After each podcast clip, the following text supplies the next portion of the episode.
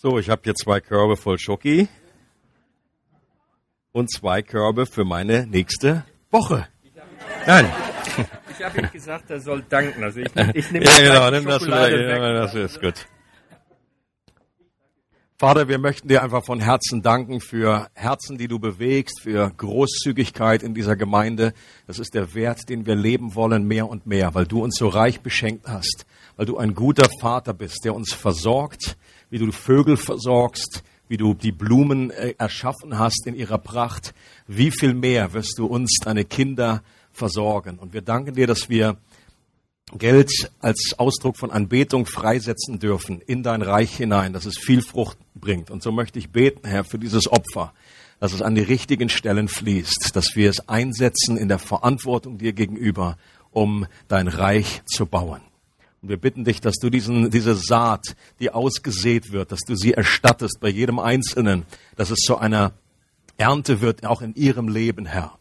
Dass Friede, Gerechtigkeit und Freude im Heiligen Geist zunehmen. Und alle sagen Amen. Bitteschön. Ach so, nehmen wir den hier. Ich muss hier noch was Item holen. Ja, wir machen Fortsetzung in unserer Serie, die wir genannt haben, was glaubst du eigentlich, wer du bist? Wo wir uns die Frage stellen, was ist eigentlich unsere Identität im Leben als Menschen? Weil wir davon überzeugt sind, dass wie wir in der Tiefe unserer Person, wovon wir ausgehen, wer wir eigentlich sind, das äh, schwappt über in unser Leben, das hat Auswirkungen. Und Gott möchte, dass wir die richtige Perspektive haben. Und das ist wirklich gute Botschaft. Evangelium heißt frohmachende Botschaft. Und das zu hören, wer wir wirklich sind in Christus, das ist etwas außerordentlich Erfrischendes. Und heute geht es um Wertschätzung. Ich bin wertgeschätzt. Das ist der Titel der Predigt. Okay? Ich hoffe, ihr, hoffe, ihr seid interessiert, ähm, worum es da geht. Ich bin wertgeschätzt. Das grundlegende persönliche Bedürfnis, sagt Larry die Krabbe, das grundlegende persönliche Bedürfnis jedes Menschen ist, sich selbst als wertvoll anzusehen. Ich glaube, dass er damit recht hat mit dieser Behauptung. Auf jeden Fall ist es ein grundlegendes Bedürfnis. Vielleicht sicherlich nicht das einzige, aber ein grundlegendes persönliches Bedürfnis jedes Menschen ist, sich selbst als wertvoll anzusehen, dass man eine Würde hat, einen Wert, ein gesundes Selbstbild. Und ich glaube, das gilt universal für jung und alt, für arm und reich, für clever und weniger clever. Wir sind alle auf der Suche nach unserem Selbstwert. Eine Frau, die das sehr gut eigentlich schon durchschaut hat, diese eigene Suche aber auch auf tragische Art und Weise zum Ausdruck bringt, dass sie eigentlich bei dieser Suche nie irgendwie ans zum Ziel kommt, ist Madonna. Und ich rede jetzt nicht von der, ich rede jetzt nicht von der Mutter Gottes. Ich rede von Madonna, der Sängerin. Und hört mal, was sie sagt, wie sie es zum Ausdruck bringt. Ich verfüge über einen eisernen Willen und habe immer versucht, dieses schreckliche Gefühl der Unzulänglichkeit aus bloßer Willenskraft zu überwinden.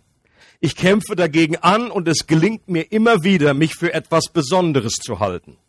Doch schon hinter der nächsten Bühne kämpfe ich wieder gegen die Angst an, nur zweitklassig und langweilig zu sein.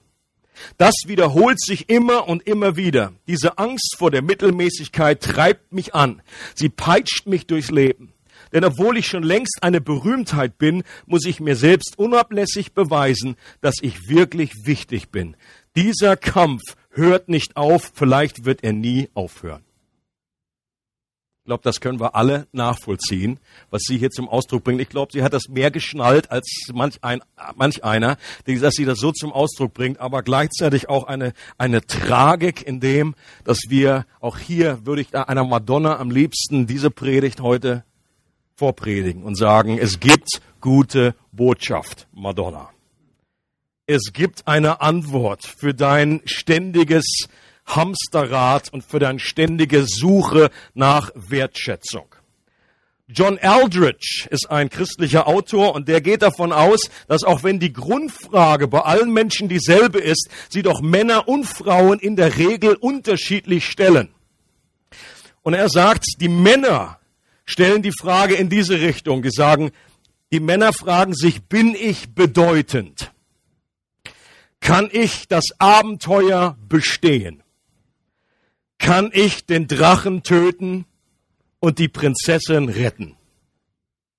Das ist die Frage, die sich ein Mann grundsätzlich stellt. Vielleicht bist du hier als Mann und sagst, die Frage habe ich noch nie gestellt. Dann gibt es hier verschiedene äh, Möglichkeiten der Antwort. Äh, mir geht es auch nicht darum, dass du das in genau dieser Art gestellt hast. Vielleicht hast du noch nie irgendwie im Drachen begegnet oder vielleicht doch. Äh, auf jeden Fall. Auf jeden Fall geht es um dieses Mannsein, etwas zu erobern, äh, ein Abenteuer zu bestehen. John Aldridge spricht, dass er sehr früh bei seinen Kindern, die, die männlich sind, beobachtet hat, dass die schon ganz früh, als sie noch ganz klein waren, aus Knäckebrot Pistolen rausgebissen haben. Das ist so ein typisches Anzeichen. Ich glaube, das würde ein Mädchen nicht machen. Mädchen beißen keine Pistolen aus Knäckebrot. Aber die Männers wollen irgendwas schießen. Die Frau fragt sich, werde ich wahrgenommen? Bin ich schön? Bin ich es wert, dass jemand um mich kämpft und mich befreit? Äh, den Drachen eben tötet und das ist eben nicht die Frau in dem Zusammenhang, sondern der Drachen, die die Frau äh, irgendwie gefangen hält, um die Prinzessin zu befreien. Ich hatte in dieser Serie schon öfter mal einen Clip aus Narnia gebracht und auch heute ist wieder ein passender Abschnitt aus der Narnia-Erzählung, äh, der das hervorragend veranschaulicht. Lucy, die, die, äh, das jüngste, jüngste Geschwisterchen, erlegt, er liegt der Versuchung, sich mit ihrer Schwester Susan zu vergleichen. Sie möchte auch so schön sein wie sie. Ja, sie möchte am liebsten Susan sein und sie findet ein Buch mit geheimen Sprüchen, durch die sie sich selbst verwandeln kann. Und jetzt schauen wir mal kurz rein in diesen Clip, was dann geschieht. Müssen wir hier, könnt ihr mal da hinten zumachen?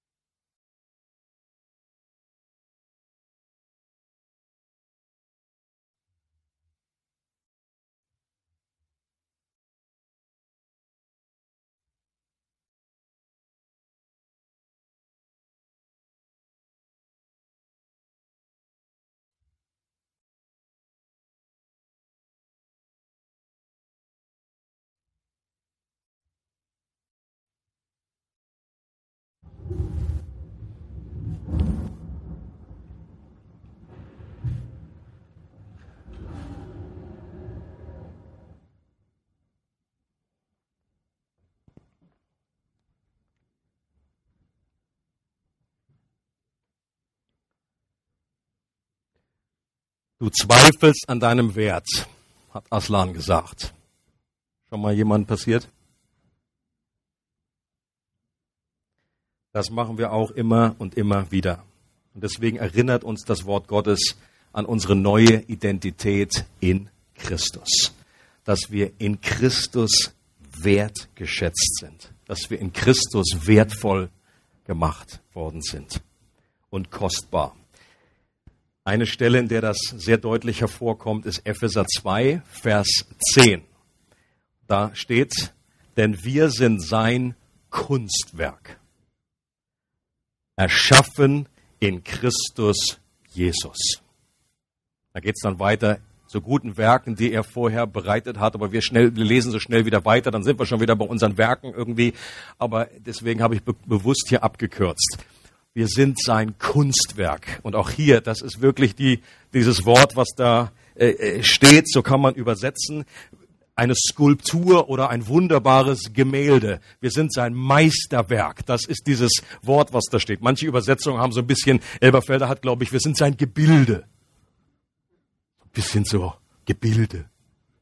Das klingt ja nicht so wahnsinnig wertschätzend, äh, aber wir sind sein Kunstwerk. Du bist Gottes Kunstwerk. Was für eine Aussage. Und dieser Vers, der redet nicht davon in erster Linie, dass wir als Menschen grundsätzlich im Ebenbild Gottes erschaffen wurden. Das stimmt auch, das haben wir schon gehört. Sondern das redet hier von einer erneuten Schöpfung, die in unserer Wiedergeburt geschieht, wenn wir durch den Glauben so mit Gott verbunden werden, dass wir jetzt in Christus sind. Jesus sagt, du musst von neuem geboren werden. Und jeder Mensch wurde mindestens einmal geboren.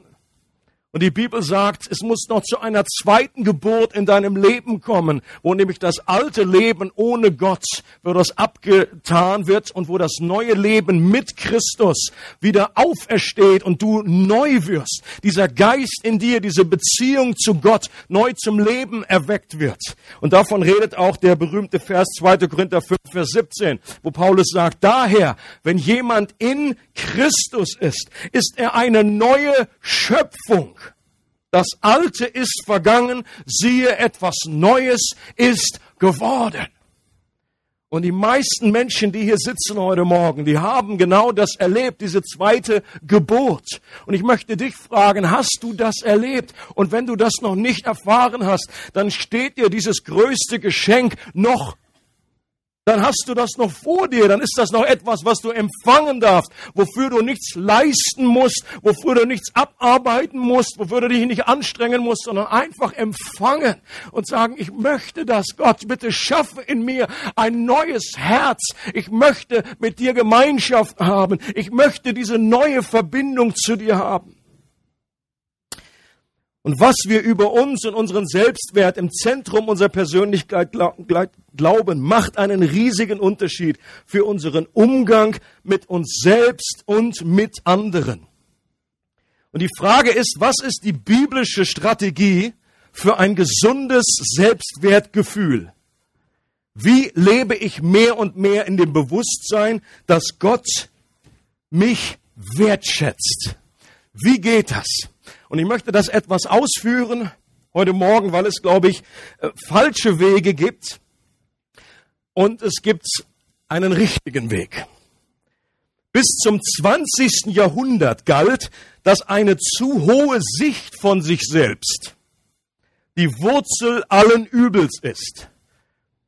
Die traditionelle Antwort, also jetzt auch nicht unbedingt nur im christlichen Kuchen, sondern einfach in der, in der Welt, in der Philosophie, in der Psychologie, das wurde gesagt, die sogenannte Hybris, der, der Hochmut, der Stolz, das wurde gesagt, das ist das Problem für alle Probleme auf dieser Welt. Dadurch geschehen Kriege, dadurch äh, äh, mordet man, weil Menschen sich aufblähen. Ein aufgeblasenes Ego haben, dem die Luft rausgelassen wird. Also, ein Bild für unser Ego ist dieser Luftballon. Alright, can you see it? Nope. Ich versuche ihn mal aufzublasen.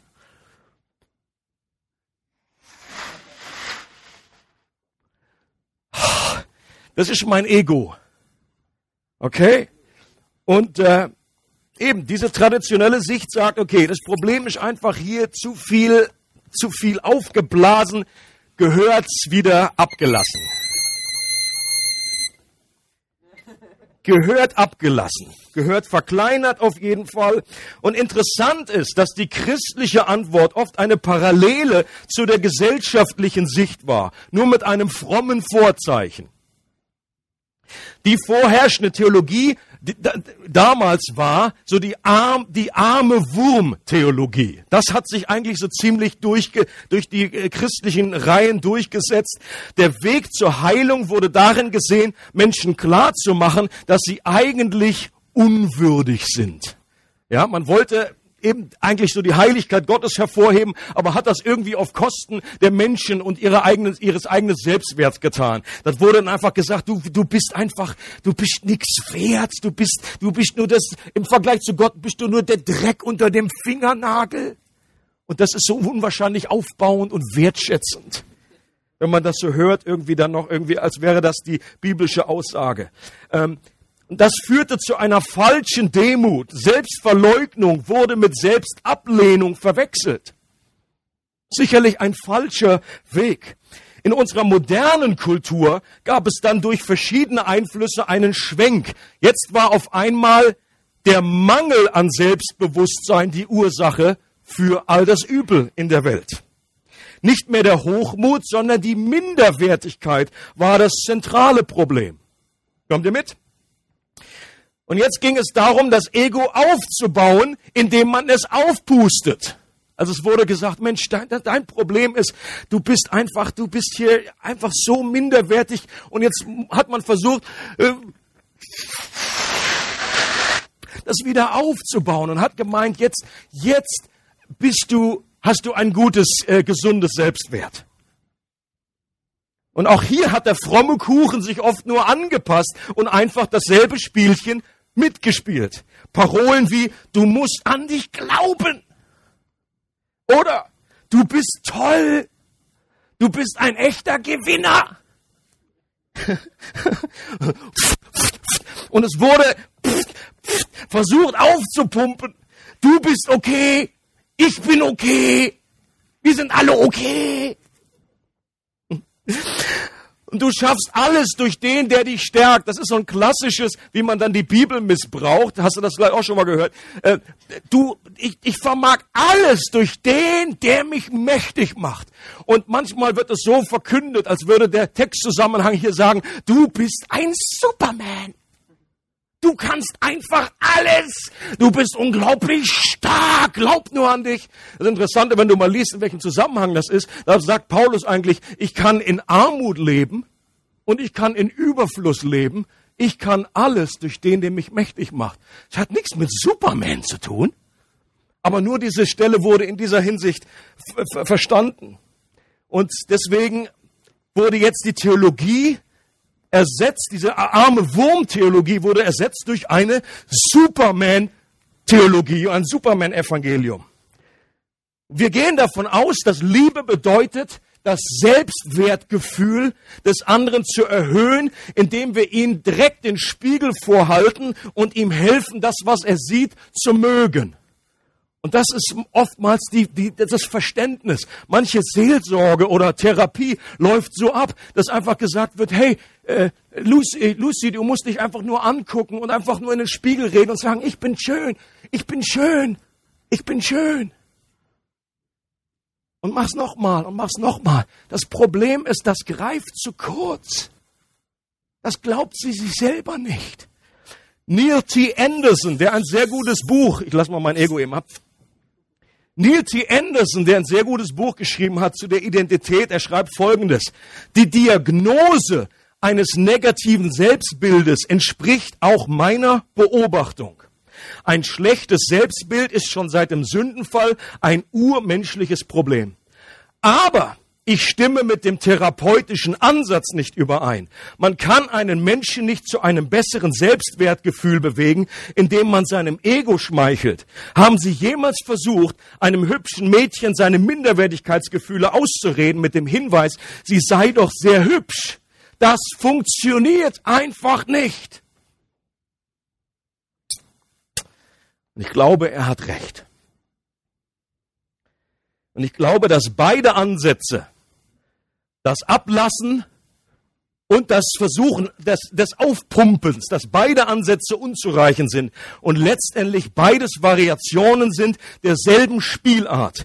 Die Ansätze sind die zwei Seiten derselben Münze der Ich-Zentriertheit, wo wir uns nur um unser eigenes Ego irgendwie kümmern. Es geht weder darum, einem zu großen Selbstbewusstsein die Luft rauszulassen, noch darum, ein zu niedriges, mangelndes Selbstbewusstsein wieder aufzupumpen. Das wird, warum? Weil das immer zerbrechlich sein wird. Das ist nicht stark genug, denn du bist, das ist nur mit Luft gefüllt und das ist einfach sehr abhängig von den äußeren Umständen, ob das jetzt nur gerade gut läuft für dich oder nicht, ob dich jemand gerade bestätigt hat oder nicht. Es ist zu labil.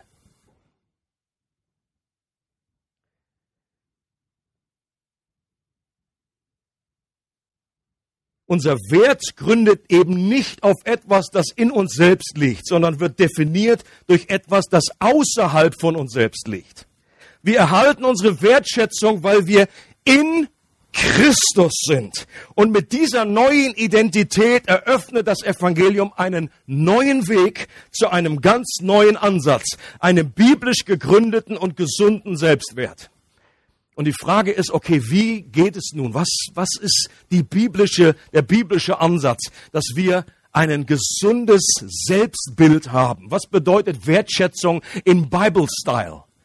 Bible Style, nicht Gangnam Style. 1. Korinther 4, eine sehr interessante Bibelstelle. Da sagt Paulus Folgendes.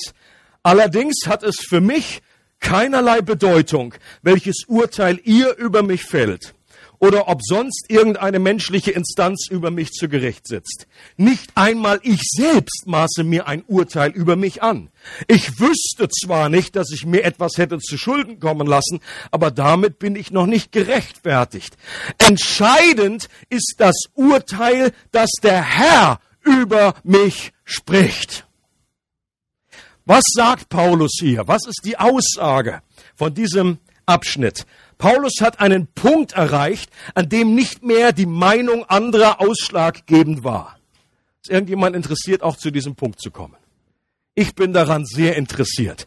Ich glaube, ähm, dass viele Christen nicht an diesem Punkt sind. Vielleicht kommen wir auch in Gänze nie an diesen Punkt. Das wird, wir werden unterwegs sein, aber wir können große äh, Schritte machen auf diesem Weg und wir können mehr und mehr zu diesem Ziel hinwachsen und innerlich frei werden von der Meinung anderer Menschen. selbst nicht seine eigene Meinung über sich selbst, ob er Erfolg oder Misserfolg hatte, sondern Paulus ist ganz aus diesem Hamsterrad ausgestiegen. Aus dem täglichen Gerichtssaal, in dem wir uns alle normalerweise wiederfinden. Wir alle sind jeden Tag immer wieder in einem Gerichtssaal, wo, wo wir den Eindruck haben, hier wird, hier wird darüber abgestimmt, was mein Wert ist so wie ich mich heute verhalten habe, wie meine Leistungen sind, wie meine Fähigkeiten sind, äh, wie mein Aussehen ist, wie die Meinung von anderen Menschen. Wir alle befinden uns in diesem Hamsterrad. Wir alle, äh, die normale, natürliche Veranlagung des Menschen ist es, dass dieses fragile äh, dieses Selbstwert, dieses Ego, dass es entweder aufgepustet ist oder abgelassen wird.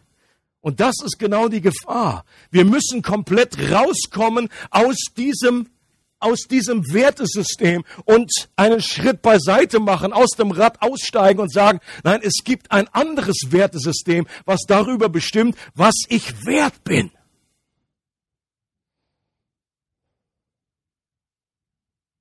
Und wie hat Paulus das geschafft? Paulus sagt, er war überzeugt, dass das wichtigste Urteil von der wichtigsten Person im Universum, nämlich Gott selbst, bereits hinter ihm liegt und auch nicht jeden Tag neu verhandelt wird. Paulus hat nicht nach außen oder nach innen, sondern nach oben geschaut und er lebte in der Realität, dass der Herr ein Urteil über ihm ausgesprochen hat, was folgendermaßen heißt, nicht schuldig. Seid ihr noch am Leben? nicht schuldig. Du bist wertvoll in meinen Augen, unabhängig davon, was du tust. Ob dein Ego jetzt gerade ein Blow hat hier oben oder ob es schlaff nach unten hängt, absolut unabhängig davon. Du bist kostbar, du bist wertvoll. Weil du in Christus bist und ich dich neu geschaffen hast, habe, weil du mein Kunstwerk bist. Und Leute, diese Stimme müssen wir hören. Das ist die einzig entscheidende Stimme. Wenn ich meinen Wert davon beziehe, wie ich predige, dann werde ich abhängig sein von meiner Leistung. Es kann sehr schnell passieren, dass man in das, wo man einfach drinne ist, Hello. Das sind die aus Lörrach, glaube ich. Wenn ich meinen Wert davon ableite, wie gut oder wie, wie ich predige, dann wird das mir zu einer Falle werden. Und wenn, selbst wenn, wenn immer positiv, selbst angenommen, es kommt nur Positives, was äh, nicht der Fall ist, ähm, dass immer nur positive Kritiken kommen, äh, was, was normal ist, was, was okay ist. Aber selbst wenn das nur der Fall wäre, dann werde ich jedes Mal, dann hängt die Latte immer hoch und ich bin in einem Dauerstress, immer diese Norm zu erfüllen und ich werde schlecht schlafen, ich werde nicht wirklich äh, äh, befreit sein, ich werde abhängig sein von dem, wenn mich jemand groß lobt oder irgendwie was, dann ist mein Ego vielleicht dann aufgeblasen und ich fühle mich irgendwie erfüllt. Aber ähnlich wie Madonna würde ich sagen, am Montagmorgen kommt dann schon wieder der äh, oder die nächste Woche kommt und dann, oh weia, hoffentlich kann ich das halten. Und das gilt für deine Situation, für deine Begabung, für deinen Wert, für deine Arbeitswelt genau so auch.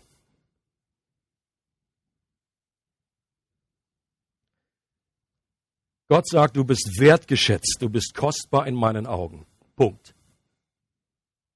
Nicht weil, sondern Punkt. Weil wäre höchstens, weil du in Christus bist, weil du eine neue Identität hast. Und daran wird sich nichts verändern, weil du mein Kunstwerk bist und ich dich neu erschaffen habe. In meinem Sohn. Du bist mein geliebtes Kind. Paulus hat gelernt, den Spiegel wieder richtig auf Gott auszurichten und von ihm seinen Wert definiert zu bekommen. Ihr erinnert euch an dieses eine Bild, das, das wir gesagt haben, dieser, dieser Spiegel, das Verhältnis zwischen Gott und Mensch ist eigentlich wie so ein gekippter Spiegel, der so in so einer 45 Grad steht. Ähm, und dass wir von Gott unsere unsere Bestätigung bekommen, von Gott sehen und uns sagen lassen, wer wir sind. Und rückwärts geht dasselbe, dass wir Gott anbeten. So, wenn wir den Spiegel nur senkrecht haben und nur auf uns schauen und uns irgendwie nur zusprechen wollen, ich bin klasse, ich bin schön, ich bin der Hammer, das ist nicht das Evangelium, das ist einfach nur positives Denken. Wir machen uns selber was vor, aber wir glauben es uns selber nicht. Wenn ein Seelsorger kommt und nur diesen Spiegel so vorhält, ein guter Seelsorger wird dir helfen, diesen gekippten Spiegel in die richtige Neigung zu bekommen und wird dir helfen zu erkennen, wie Gott dich sieht. That's good counseling.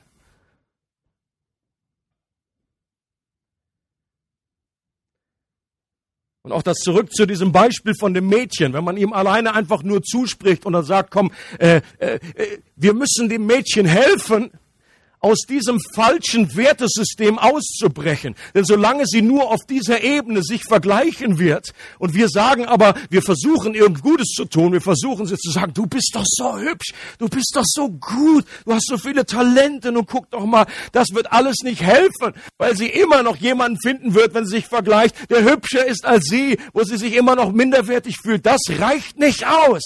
Sie muss komplett raus. Wir müssen ihr sagen, du hör auf, dich um das zu drehen, um dein Ego, ob es aufgeblasen oder nicht, es tritt ganz raus aus diesem Hamsterrad und sieh auf Gott. Er gibt dir deinen Wert und er sagt, du bist kostbar, nicht weil du äußerlich hübsch bist, dann würden nämlich alle anderen wegfallen, die äußerlich nicht so hübsch sind, sondern du bist ein Kunstwerk in meinen Augen. Ich habe dich geschaffen. Du bist wertvoll, weil mein Sohn für dich gestorben ist. Ich gebe dir den Wert.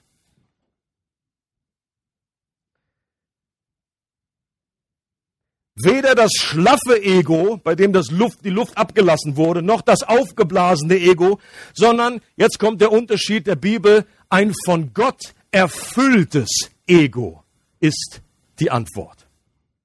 Jetzt versucht euch in diesem Bild von diesem Dingens Folgendes vorzustellen. Nicht mit Luft zu füllen, sondern, ich habe ein Beispiel gewählt, Honig. Und zwar, wir gehen jetzt mal davon aus, dass das irgendwie klappt, erstmal flüssig, damit man es überhaupt reinfließen kann. Und dann wird dieser Honig irgendwann fest. Jetzt stell dir das schön vor, wie er reinfließt äh, hier so. so. Konnte es leider nicht vormachen, sonst wäre irgendwie hier Sammy voller Honig jetzt hier.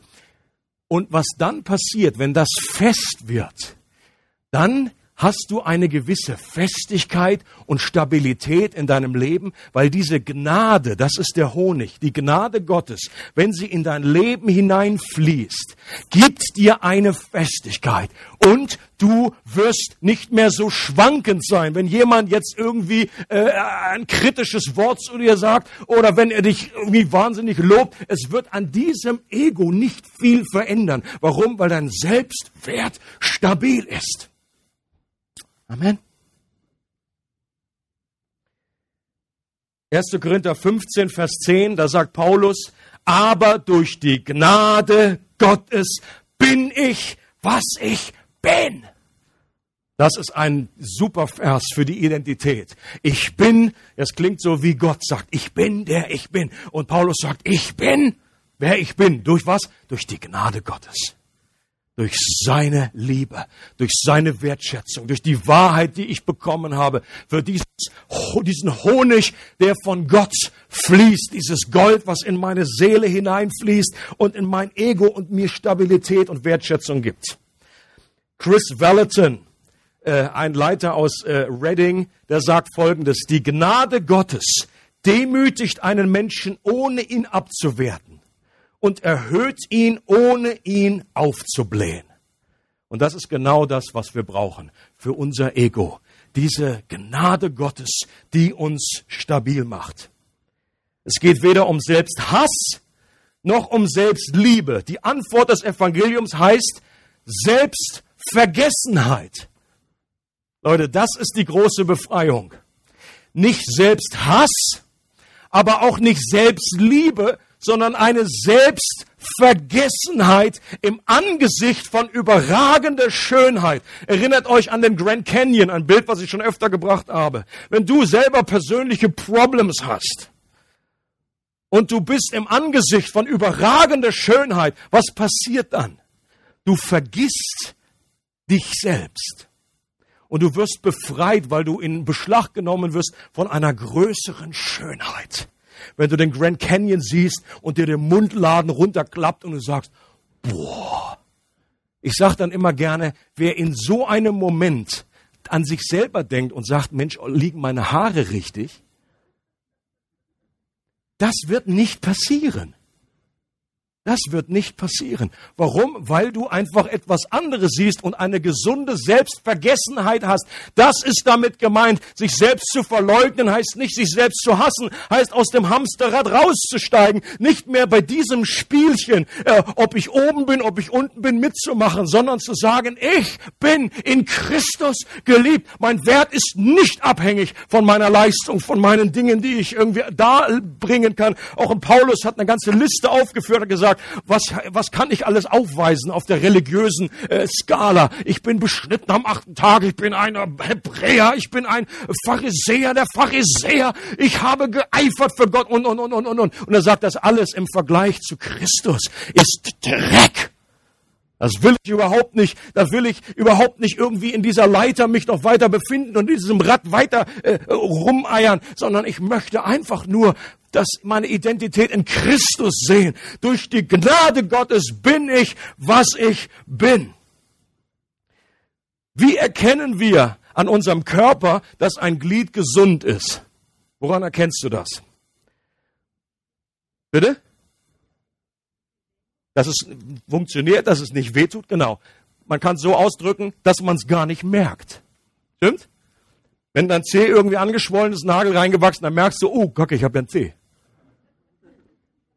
Wenn da alles gesund ist, dann läufst du nicht jeden Tag rum und bist dir deines Cs bewusst und so, oh, C, C, C, schön, 10, 10, 10. Oh, ich bin gesund. Nein, du hast einfach, du läufst einfach damit. Das ist eine gesunde Selbstvergessenheit. Und genauso ist es auch mit unserem Ego. Ein gesundes Ego haben wir dann, wenn das Ego nicht ständig die Aufmerksamkeit auf sich selbst zieht, sondern durch Selbstvergessenheit befreit ist, uns um etwas Schöneres zu drehen und um uns andere Menschen zu drehen. Und das möchte Gott, dass wir dorthin kommen. Ein gesundes Ego befreit uns.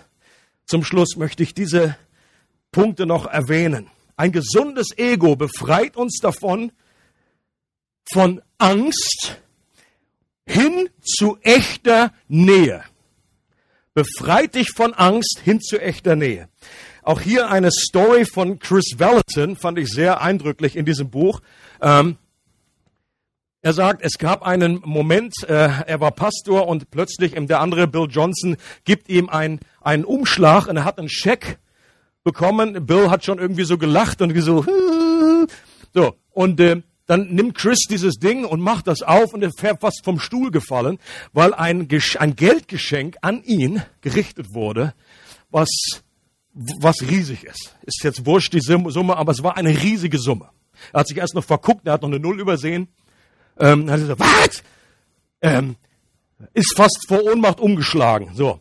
Ähm, und er wusste dann, äh, der, der Mann, der den Scheck unterzeichnet hat, den kannte er persönlich gar nicht. Ähm, und er hatte dann gehört, die Story, dass, dass, dass Gott irgendwie dieser Person aufs Herz gelegt hatte, einen Teil seines Erbes für diesen Ministry, der er aufbaut und für diesen Pastor einfach äh, zu geben. So. Ähm, äh, aber er wusste, er kannte nur so vom Hören sagen, er wusste einfach, wer das war. Was er dann gemerkt hat in den nächsten Tagen war, dass er dieser Person aus dem Weg gegangen ist. Und das fand er höchst merkwürdig. Er hat sich sogar wiedergefunden, dass er irgendwie aufs Klo gegangen ist, irgendwie nur um dem, aus dem Weg zu gehen. Ähm, und er hat sich selber gefragt, Gott, was ist los mit mir? Da schenkt mir jemand Geld. Und was ist meine Reaktion darauf? Ich gehe dem aus dem Weg. Irgendwas ist ihr falsch. Und Gott gibt ihm folgende Antwort und sagt, du, das ist einfach ein Zeichen dafür, dass du dich selber nicht so wertschätzt, wie ich das tue. Und wenn du jetzt Wertschätzung empfängst in dieser Art durch einfach so ein Geldgeschenk, kannst du damit nicht umgehen. Und zwar, er drückt es folgendermaßen aus. Durch diese Erfahrung lernte ich, dass so oft jemand uns mehr schätzt, als wir uns selbst schätzen, wir die Neigung haben, unsere Beziehung zu dieser Person zu sabotieren. Ganz insgeheim wollen wir nicht, dass sie uns so nahe kommt, nur um dann festzustellen, wir seien doch gar nicht so gut, wie sie geglaubt hatte. Ich finde das höchst interessant. Und ich glaube, dass ich habe äh, überlegt und ich hab, konnte das auch in meinem Leben feststellen, dass wir oftmals einfach unsere, wenn unsere Masken, unsere Fassade sitzt, und wir meiden manchmal die Nähe zu anderen Menschen. Ich glaube auch Pärchen, die sich verlieben und dann Richtung Heirat, dass das auch ein Muster sein kann, was immer wieder passiert, dass Menschen dann plötzlich Angst haben vor diesem Schritt, weil sie Angst haben vor der Nähe. Oh weia, wenn die jetzt rausgucken, äh, rausfinden, was wirklich in mir steckt, dann werden sie mich ablehnen.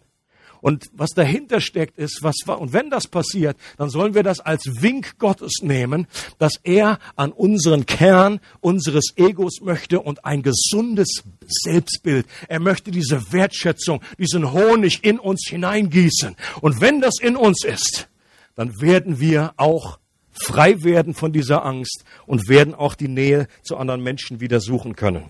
Ein zweites, was passiert, wenn wir ein gesundes Ego haben, ist, wir werden von Leistungsorientierung befreit hin zu einem liebevollen Dienst.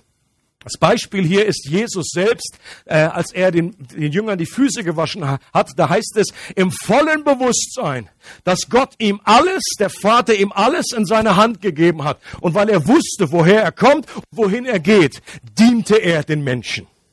Und das ist die richtige Perspektive. Wenn wir Menschen dienen, nicht aus einem erfüllten Selbst her, dann wird es sehr schnell zu einer Abhängigkeit. Dann wird das Dienen an anderen wieder zu einer frommen Leistung und das wird auch zu Abhängigkeiten führen. Wir werden irgendwie nicht Nein sagen können. Wir werden perfektionistisch irgendwie unterwegs sein und sagen, okay, das muss ich jetzt irgendwie tun, äh, äh, um, um, um meinen Wert irgendwie oben zu halten.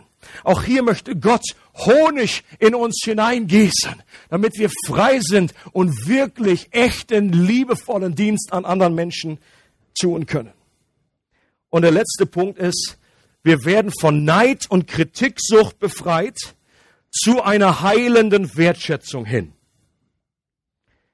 Der Klassiker ist einfach, dass Menschen, die sehr, die voller Neid sind, ja, wenn irgendjemand etwas, wenn zum Beispiel jemand anders ein Geschenk erhält, dann kannst du dich nicht mitfreuen. Dann sagt vielleicht nach außen so, hey, ich freue mich für dich. Und innerlich sagst du, was? Wieso das denn? Gott, hallo, ich bin hier, ich brauche Geld. Vielleicht hat die andere Person schon Geld genug und du fragst dich, sag mal, hallo, stimmt dir was nicht? Hat die Engel sich verflogen oder was? Der hat genug Schotter, hallo, hier. Du wirst dich nicht wirklich mitfreuen können, wenn andere gesegnet werden oder wenn jemand etwas erlebt, eine tolle, eine, typisch eine God-Story. God-Story sollen wir auch erzählen, um irgendwie, damit sich alle mitfreuen. Aber was oft passiert ist, nicht alle freuen sich mit. Die sagen die God-Story, schön für dich.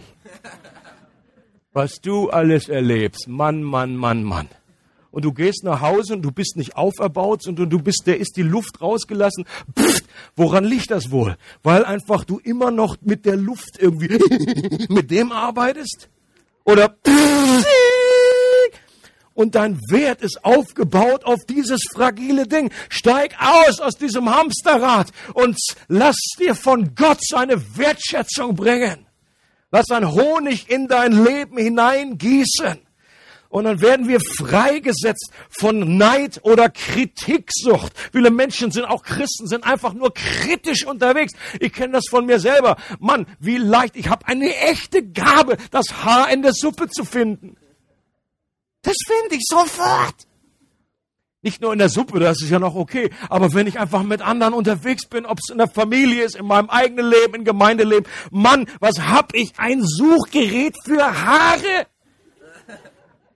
Ist mir irgendwie, kommt mir selbstverständlich. Wenn es dann darum geht, mal wertschätzend zum Ausdruck zu bringen, was andere Menschen Gutes gemacht haben, wie sitze ich da oft auf meiner Lippe? Vielleicht denke ich noch so, Mann, das ist gut. Das ist gut. Und dann will ich irgendwie sagen, so, hmm, man merkt fast wie so einen dämonischen Reißverschluss über den Mund, bloß nichts sagen. Es kommen manchmal so Gedanken also auch dazu dann rein, so nach dem Motto, hey, nicht, ich so oft ausspreche, der wird noch stolz. Das wollen wir ja nicht. Was für ein Quatsch! Davon liegt es, daran liegt es nicht, ob jemand stolz wird, wenn andere ihm bestätigen. Natürlich ist es seine Haltung, wenn er nur dafür lebt, für die Bestätigung anderer. Das ist das Problem des Einzelnen. Aber wenn wir eine Kultur schaffen, wo wir das zum Ausdruck bringen, Leute, da wünsche ich mir, was haben wir für ein Potenzial, für eine Möglichkeit, uns wertschätzende Worte. Äh, und das wird niemals, stell dir vor, irgendwie hier, äh, wer hat Mona Lisa gemalt? Da Vinci, wer war's? Nehmen wir Da Vinci, so. Wenn jetzt Da Vinci, der Schöpfer, neben seinem Gemälde der Mona Lisa steht, da glaubst du doch nicht, dass das irgendwie komisch wäre, wenn jetzt Leute sagen, boah, und das von der Mona Lisa schwärmen. Also, hallo, ich bin ja der Schöpfer. Ja? Das ist doch dummes Zeug. Sondern du, du bestätigst dieses Werk. Und das ist etwas Wunderbares, worüber sich auch der Schöpfer freut. Deswegen dürfen wir, sollen wir, sind wir aufgefordert, uns gegenseitig wertzuschätzen. Warum? Weil dann auch dieses Öl mit dieses, dieser Honig mit durch unsere Leben hineinfließt in andere Menschen. Wir waren gestern Abend bei einer Geburtstagsfeier von einer Person, die jetzt äh, hier dann mithört über Internet. Ähm, und es gibt manche Menschen, die haben eine Gabe, diese Wertschätzung zum Ausdruck zu, zu bringen. Ich persönlich gehöre nicht dazu. Aber diese Person sehr wohl. Und da waren irgendwie zwischen 20 und 30 Personen waren gestern versammelt. Und das würde ich mal bezeichnen als einen positiven Geburtstagsparty. Manchmal ist es so oberflächlich, auch so unter Christen, da bist du zusammen und machst ein bisschen Halligalli, ein bisschen Pommes und hier so Chips und gehst wieder nach Hause. Aber das war, sie hat eine echte Gabe, um einfach Wertschätzung, Menschen, von Anfang, andere waren auch hier, die werden das bestätigen können, von Anfang des Abends Wertschätzung. Ähm, äh, und sie sagt, Mensch, das sind alles Menschen, die mir so wichtig sind. Lernt euch gegenseitig kennen. Es gab noch einen Input, es gab eine Worship-Zeit und dann hat sie sich selber etwas überlegt. Sie wollte die anderen beschenken, obwohl sie selber Geburtstag hat, wollte sie anderen beschenken und hat sich die Mühe gemacht, für jeden Einzelnen etwas auszudrucken und im Gebet vor Gott zu hören, was kann ich, das war jedes Mal so ein Abschnitt, was kann ich äh, zum Ausdruck bringen, wie sieht Gott diese Person? Und dann wurde das verteilt und dann haben es andere Leute vorgelesen. Also ich habe gesagt, okay, ich habe hier den Sammy oder irgendjemanden und dann wurde vorgelesen. Und Leute, das war ein absolut starker Moment. Da, war, da waren Taschentücher, ging da rum. Ich hatte auch wieder irgendwelche Allergie im Auge da.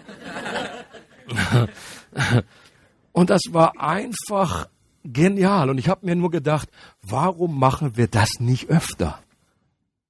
Was haben wir für eine Gelegenheit als Ehepartner in Familien, anstatt dauernd irgendwie das Kritische irgendwie zu sagen, sondern wirklich sich mal überlegen, was kann ich wertschätzen sagen, wo sehe ich die Gnade Gottes in dieser Person, in Gemeinden, in Kleingruppen. Ich bitte euch, nehmt mal diesen Gedanken auf, diese Idee. Wenn ihr das noch nicht gemacht habt, dann macht es mal, äh, euch eine Zeit, eine Runde zu nehmen. Vielleicht kein Thema an dem Abend. Das Thema ist einfach zum Ausdruck bringen, was ich an dir wertschätze. Wie Gott dich sieht, dass du ein Kunstwerk bist. Das ist mit unsere geniale Gelegenheit. Leute, wenn wir das wenn wir das kultivieren, wenn so etwas passiert, wenn etwas, was wir gestern Abend erlebt haben, sich mehr und mehr durchsetzt, ich glaube, dann haben sich 50 Prozent aller Seelsorgefälle erübrigt dann wird sich vieles von dem äh, in Luft auflösen, was wir eigentlich denken, womit wir zu kämpfen haben. Und es wird unwahrscheinlich anziehend sein. Menschen werden kommen und wollen bei so etwas dabei sein. Amen.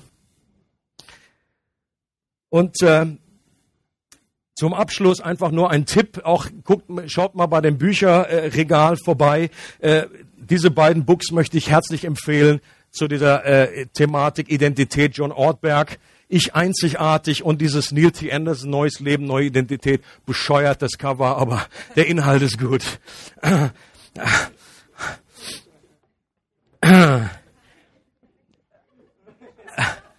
Äh, oder jemand braucht wirklich, sollte sich mal die Zeit nehmen, mit einem Seelsorger, mit einem Lebensberater wirklich mal sein Leben anzuschauen. Und der kann helfen, die Verzerrung, die Verdrehung in deinem Leben aufzudecken, damit du sie überhaupt siehst und dann ablegen kannst. Der kann helfen, dir den Blick wieder freizustellen, dir zu helfen, dieses, dieses, diesen Spiegel zu richten, dass du auf Gott einen klaren Blick hast und dass die Lügen aufgedeckt werden, die dein Leben behindern. Vielleicht möchtest du auch diese Woche mal einen, einen, einen Brief schicken. Brief, E-Mail ist ja out. Man schickt heute wieder Brief. Mal zu einer Person und einfach mal aufzuschreiben, was ich an dir schätze. Ich würde mich freuen. Jetzt kriege ich ungefähr 100 Briefe die Woche. Ähm, mach das. Überleg dir, vielleicht auch heute noch am Gottesdienst, dass wir, wir beten gleich noch kurz zusammen. Ähm, ich möchte euch jetzt schon mal bitten, kurz aufzustehen. Was wir jetzt machen wollen, ist Wahrheiten über uns selbst aussprechen. Und bitte mal schon mal die Folie. Ich habe einfach einige Wahrheiten von den letzten Predigten jetzt seit Beginn dieser Serie zusammengefasst. Das ist wie ein, ein biblisches Bekenntnis, wer wir in Christus sind. Und auch das soll praktisch wie so eine Art Prototyp sein für das, was du selber auch für dich zu Hause machen kannst. So viele Lügen hören wir den ganzen Tag, von wenn wir aufstehen. Es ist wichtig, dass wir dem etwas entgegensetzen und dass wir voll Überzeugung uns selbst vor Gott und auch vor dem Teufel zum Ausdruck bringen, wer wir sind. Und das hat nichts mit positiven Denken zu tun, sondern es ist eine Anerkennung von dem, von der Wahrheit, von der Identität, die wir in Christus sind. Amen. Und ich möchte gerne euch einladen, dass wir das gemeinsam laut mit Überzeugung aussprechen. Und danach werden wir dann einfach noch im offiziellen Gottesdienst abschließen. Wir wollen aber noch füreinander beten. Hier vorne wird auch wieder gebetet, dass wir untereinander hockt euch zusammen, bläst euch und äh, bestätigt diese Kunstwerk, dieses, dieses äh, Gebilde, was Gott geschaffen hat in eurem Leben. Um, ähm, alright, are you ready? Also, ich stelle mich mal hier mit hin, sonst kann ich nichts sehen. Also, in Christus bin ich eine neue Schöpfung mit einer neuen Identität. Ich lebe von dieser Identität und nicht für diese Identität. Ich werde dadurch definiert, wer ich in Christus bin und nicht dadurch, was ich für Christus tue. Ich bin kein Sünder mehr, sondern ein Heiliger. Ich gehöre jetzt zu ihm. Ich bin gesegnet mit jedem geistlichen Segen in der Himmelswelt. Ich wurde von Gott selbst erwählt, zu seinem Kind gemacht und mit einem unverlierbaren Erbe beschenkt. Ich bin ein kostbares Kunstwerk in seinen Augen. In Christus bin ich wertgeschätzt. Und jetzt dürfte einmal einen Applaus geben für diese Wahrheiten, die gewaltig sind. Thank you, Jesus.